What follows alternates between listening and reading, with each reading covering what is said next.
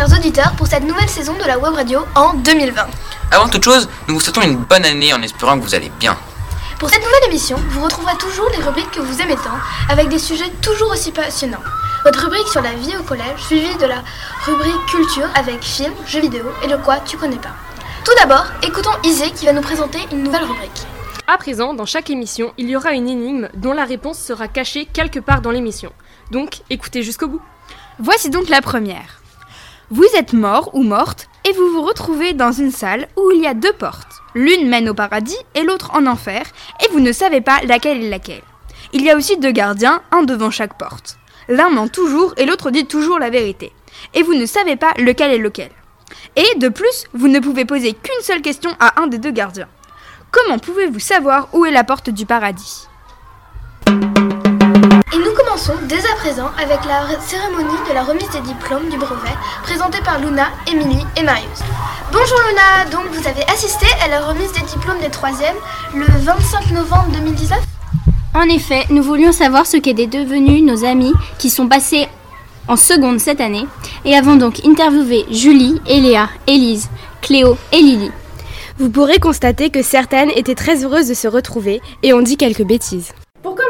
Quel effet cela vous fait-il de tous vous retrouver ensemble? C'est un peu bizarre parce qu'on on parle pas forcément à tout le monde. Ouais, c'est Et, gênant. Enfin, moi je suis contente de retrouver Julie Ouais, et voilà tous nos amis. Ça fait très bizarre parce qu'il y a des gens qu'on n'a pas revus depuis. Moi, il y a plein de personnes que je pouvais pas voir à l'extérieur que j'ai pu revoir là, donc c'était très bien. Pour tous les élèves de 3 qui vont passer le brevet cette année, avez-vous des astuces à leur donner pour mieux réussir les épreuves? Faites des fiches de révision, c'est la meilleure astuce. Donc euh, déjà, vous mettez pas la pression. Et en plus, euh, essayez de réviser avec des amis, ça déstresse. Si vous n'avez pas compris quelque chose, ils pourront vous expliquer. Déjà de délaisser aucun sujet. Et bien Dans- réviser avant, genre pas se dire je vais y aller au talent et tout. Exactement, parce qu'il y a des gens qui ont fait ça, ça va pas Ouais, payer. genre moi.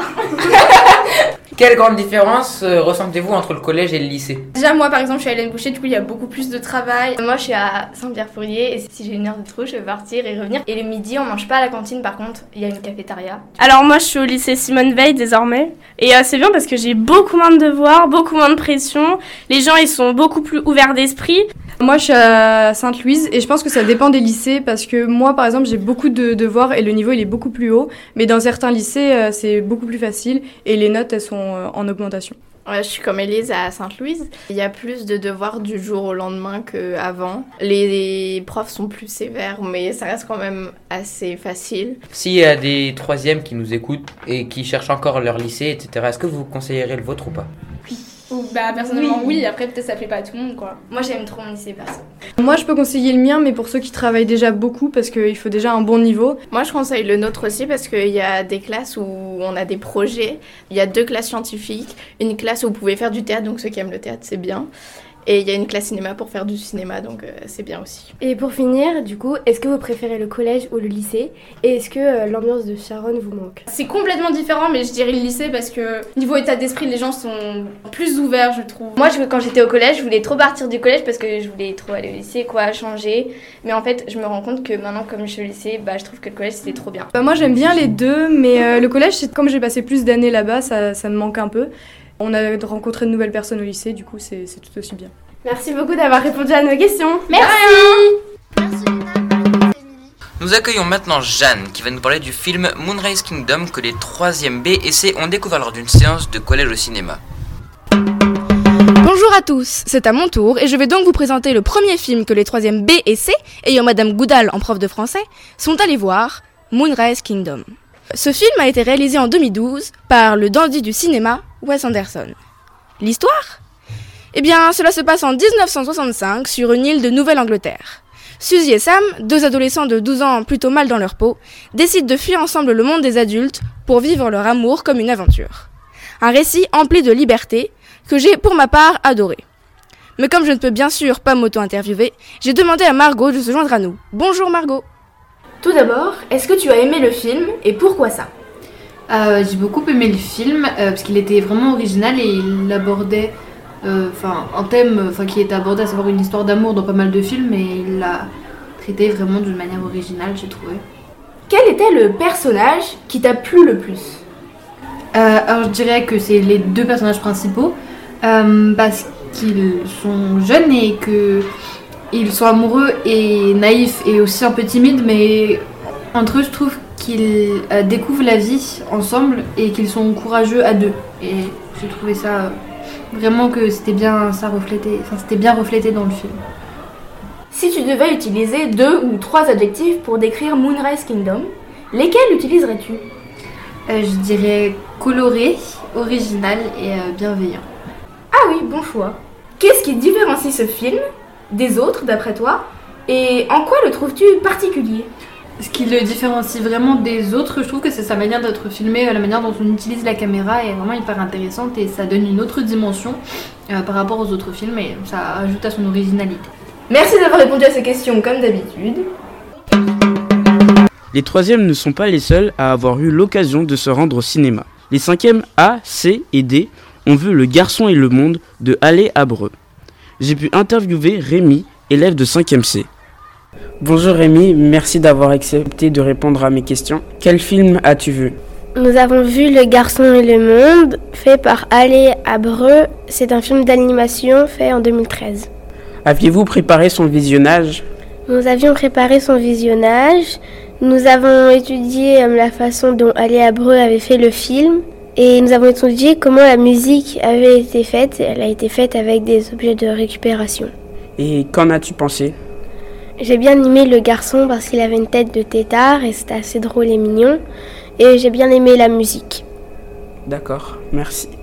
Nous accueillons à présent Elise qui va nous présenter l'atelier de théâtre dont elle fait partie. Cette année encore, Madame Aigron organise un atelier théâtre ouvert aux 6e, 5e et 4e. Si je vous en parle, c'est que j'en suis, et pour m'aider à parler de cet atelier, je reçois Nathanaël. Durant cette année, nous allons donc voir trois représentations au nouveau théâtre de Montreuil. Que nous avons déjà visité. Accompagnés de notre aide sur place, nous avons découvert tout le théâtre, des coulisses jusqu'aux grilles situées à 15 mètres de hauteur. Sans oublier la salle des costumes, qui était magnifique, ou encore la salle des décors, magnifique aussi. Durant les séances à l'école, le mercredi après-midi, nous faisons des activités diverses et souvent ludiques, comme les impros par exemple. Durant ces séances, nous avons aussi un but, écrire une pièce sur l'altérité. Le rapport à l'autre en d'autres termes. Et nous sommes guidés dans cette tâche par Alan. C'est un comédien professionnel brésilien qui nous fait beaucoup rire. Malheureusement, il ne vient pas tout le temps. Tout à fait vrai, et nous jouerons cette pièce à la fin de l'année. Merci Elise et Nathanaël. Et j'espère que cela donnera envie à d'autres élèves de s'inscrire. Alors Luna, vous les troisièmes avez participé à un stage? Racontez-nous ça. Oui, chaque année, tous les troisièmes exécutent un stage en entreprise qui a pour but de leur faire découvrir le monde du travail. Cette année, ça a été notre tour de vivre cette expérience et nous voulions la partager avec vous. Salut Émilie, salut Luna. Euh, C'était bien votre stage? Oui, moi c'était super bien mon stage, je l'ai fait dans une maison d'édition à Actes Sud Junior et euh, j'ai trouvé ça super bien parce que j'ai pu découvrir le parcours qu'un livre suit avant d'être publié. Moi, je l'ai fait à Madame Figaro, donc c'est la filière mode du euh, magazine Le Figaro. Et euh, c'était vraiment génial, j'ai adoré. Euh, j'ai pu découvrir euh, les coulisses bah, d'un journal de mode et c'était vraiment génial. Moi, je l'ai fait à Associated Press, donc qui est l'agence de presse américaine. Et en fait, c'est une agence de presse, c'est euh, un média qui va transmettre des informations aux autres médias afin qu'ils puissent les utiliser. Et euh, vous avez trouvé ça difficile de trouver votre stage ou pas? Alors moi, au début, j'ai eu beaucoup de mal à trouver mon stage parce que je voulais le faire dans le milieu du journalisme, sauf que j'avais aucun contact. Du coup, je me suis, euh, enfin, j'ai eu beaucoup de refus. Et du coup, je me suis tournée vers euh, le milieu de l'édition. Et comme j'avais un contact, bah, c'était beaucoup plus simple. Moi, j'ai pas eu trop de mal à avoir mon stage parce que j'avais des contacts et je pense que c'est assez important d'avoir des contacts dans le monde du travail pour que ce soit plus facile. Bah moi c'est pareil comme Émilie, j'ai pas mal de contacts dans le monde euh, du journalisme donc ça a été plutôt facile de trouver un stage. Et vous avez fait quoi comme euh, activité pendant votre stage? Euh, moi j'ai fait plein plein de choses et c'est aussi ce que je voulais, c'était ne pas rester assis dans un bureau toute la journée. Je suis allé à l'Elysée où j'ai pu voir Madame Macron, Euh, je suis allé au compte rendu du Conseil des ministres et euh, j'ai, je suis allé à la Tour Eiffel et suis même, j'ai même eu la chance d'aller à un procès. Euh, donc voilà, c'était vraiment très très cool. Moi aussi, c'était génial. J'ai été euh, à un shooting photo, donc euh, il y avait une mannequin, des photographes, c'était vraiment génial. J'ai découvert donc les coulisses du magazine et j'ai aussi eu la chance de rencontrer des célébrités, donc comme Miss France 2020 et euh, Brigitte Macron aussi. Alors moi j'ai lu euh, beaucoup de livres en avant-première, des livres qui sont pas encore publiés et comme ça j'ai pu donner mon avis aux éditeurs et aux auteurs. Du coup j'ai trouvé ça super bien. On a aussi pu tourner une vidéo où on parlait d'un livre et qui va être utilisé pour la publicité du livre. Et j'ai aussi pu écrire une quatrième de couverture pour un roman d'enfant. Est-ce que vous recommanderiez votre stage? Bah alors moi, je le recommanderais volontiers mon stage, mais comme j'ai dit plus tôt, c'est un métier avec où il faut vraiment être pistonné pour euh, pour aller dans ce genre de stage. Donc je recommanderais mon stage, mais je pense pas que ce soit facile euh, pour n'importe qui d'y aller. Alors moi je le recommande mais pour les personnes qui aiment vraiment la lecture parce que pour quelqu'un qui n'aime pas lire euh, c'est l'ennui parce que pendant le stage il y a beaucoup de lecture et si vraiment vous aimez pas lire vous allez vous ennuyer. Moi, je recommanderais mon stage. Donc, en plus, ils prennent des personnes qui n'ont pas forcément euh, de contact. Et je recommanderais mon stage donc pour des personnes qui aiment la mode, comme des personnes qui aiment le journalisme. Génial, merci pour toutes ces informations. En ce moment, la question concernant la parité homme-femme est souvent à la une de l'actualité. Pour savoir si la parité était respectée au sein du collège et plus particulièrement chez les délégués, Isée et Élise ont mené leur enquête.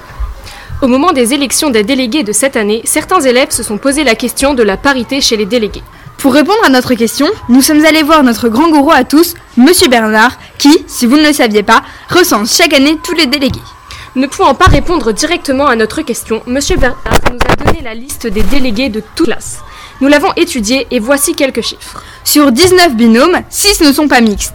Ainsi, sur 38 délégués, il y a 23 garçons et seulement 15 filles. Félicitations au 6e, seul niveau où il n'y a pas au moins 2 garçons de plus que 2 filles. Alors que les quatrièmes, eux, sont carrément nuls en la matière. Seulement 3 filles sur 10. Mais maintenant, voici notre avis. Même si la situation n'est pas catastrophique, il serait mieux que l'égalité soit plus présente. Mais comment faire? Parce que chaque méthode a un défaut. Exemple. Si nous étions obligés de voter en respectant la parité, il se pourrait que des programmes ne plaisant pas à une majorité soient tout de même élus. Problème donc. Si nous continuons dans le système actuel, qui respecte la liberté de choix des programmes, il se peut que l'égalité ne soit jamais atteinte. Encore un défaut. Voilà ce que nous proposons. Établir des binômes filles-garçons ayant le même programme, ce qui nous assurait une parité parfaite et un programme qui nous convient. Bien sûr, ce n'est quand même pas une solution parfaite, car ici, nous ne pouvons pas voter par affinité. Si vous avez d'autres idées, proposez-les à Madame Brett, ou sinon, secouez-vous les filles Voilà qui répond à la question. Merci Élise et Isée. Une question intéresse de nombreux élèves. Qui sont nos professeurs? Ont-ils toujours été professeurs? Pour répondre à ces questions, nous allons écouter l'interview de Monsieur Clergeau par Raphaël. Bonjour Monsieur Clergeau. Bonjour. Je vais vous interviewer euh, sur euh, votre passé euh, avant d'être professeur. Donc, euh, quel type d'élève étiez-vous au collège et étiez-vous bon en anglais? Euh, au collège, j'étais plutôt bon élève. J'étais quelqu'un d'assez timide. Euh, J'avais quelques amis, je n'en avais pas tellement. À part l'année troisième, qui a été une super, super année. Clairement, ça a été ma meilleure année de collège. Je me suis beaucoup, beaucoup amusé. Euh, les autres années ont été plutôt difficiles, assez désagréables, je dois dire. Euh, malgré tout, j'étais bon élève. Euh, je n'ai, par exemple, je n'ai jamais eu d'heure de colle. J'ai eu peut-être une, une punition au sixième et encore. J'ai toujours été bon en anglais. J'ai jamais eu une note en dessous de la moyenne en anglais. Bon. Qu'avez-vous fait avant d'être professeur? Beaucoup de choses. J'ai d'abord travaillé dans une banque. J'ai travaillé dans une banque américaine. Ensuite, je travaillé dans une banque suisse. Euh, j'ai repris mes études. Je suis devenu journaliste pendant plusieurs années. J'ai euh, travaillé dans deux, enfin, essentiellement deux magazines euh, autour de l'économie. J'ai euh, travaillé dans des magazines qui parlent de d'économie, de, commerce, de marketing. et ensuite, je suis devenu professeur. Et avez-vous toujours voulu être banquier? Alors, banquier, non, ça a été euh, un peu euh, le hasard. Alors, la banque américaine, euh, c'est euh, parce que je parlais anglais, parce que j'avais fait des études d'économie avant, euh, économie et anglais, bon, bah, logiquement, banque américaine. Euh, visiblement, euh, c'était pas fait pour moi. En tout cas, moi, ça me plaisait pas. Ce qui me plaisait, c'était l'écriture, c'était le journalisme. J'ai fait l'école de, journalisme. Et là, c'était le métier que, que je voulais faire. J'avais appris l'anglais au départ pour voyager, pour. bon, je n'ai pas appris que l'anglais, mais je voulais bouger. Euh, ce que j'ai fait et le journalisme était euh, ce que euh, ce que je voulais faire au départ. Et donc, euh, pourquoi être devenu professeur? Euh, pour Bon, certainement plein de raisons, mais euh, la plus importante, je pense, euh, avoir un métier qui soit utile. En tout cas, j'espère être utile. J'espère, euh, bon, vous m'avez eu euh, comme prof, j'espère que vous avez fait des programmes en anglais, mais en tout cas, faire autre chose que euh, euh, aller au bureau le matin et ne pas être sûr que son travail sert à quelque chose. Là, j'espère être utile à quelqu'un. Je ne sais pas si tout le monde aime euh, mes cours, mais en tout cas, j'espère qu'à la fin de- du collège, euh, vous vous souviendrez de quelques mots ou phrases que euh, je vous aurais enseigné. En tout cas, j'aurais tenté de vous enseigner. Euh, J'ai l'impression que le métier que je fais cette année, enfin cette année, depuis quelques années, est euh, plus utile que ce que j'ai pu faire euh, avant. Et puis, euh, c'est plutôt rigolo, c'est plutôt, c'est plutôt sympa, même si parfois les élèves sont pénibles. Euh, c'est plutôt, en tout cas à Saint-Germain-de-Charonne, c'est plutôt agréable. Bien, merci, monsieur Clergeau. Intéressant, nous en savons beaucoup plus sur la vie professionnelle de Monsieur Clergeau. Merci Raphaël. Avant de continuer l'émission, le moment que vous attendez. Pour répondre à l'énigme, il faut demander à un des gardiens ce que l'autre gardien dirait si on lui demandait où est la porte du paradis. Si c'est le menteur, il ne désignera pas la porte que le gardien honnête lui aurait montrée, mais mentira et montrera donc la mauvaise porte. Si c'est le gardien honnête, il désignera la porte que le me- menteur lui aurait montrée, donc la mauvaise porte. Il faut choisir la porte inverse de celle qu'il vous montrera. Attends, attends, attends, attends. Donc, si j'ai bien compris, il faut poser la question. Si je demande à l'autre gardien où est la porte du paradis, quelle porte me désignera-t-il? Et ensuite, pendre la porte opposée? Eh oui, c'est aussi simple que ça. Simple, tu parles. À présent, on retrouve la rubrique The Jeux vidéo avec Louise et Elise qui vont nous parler d'un jeu qu'elles ont découvert à la médiathèque. Salut à tous et bienvenue Bienvenue sur cette deuxième émission de The Jeu Vidéo, la chronique où nous vous présentons un jeu thématique sur tablette découvert à la médiathèque. Je suis Élise et avec Louise, nous allons vous présenter cette fois un jeu d'horreur. Un peu en retard, c'est vrai. Limbo Vous voilà dans Limbo, un monde sombre, froid et sans pitié.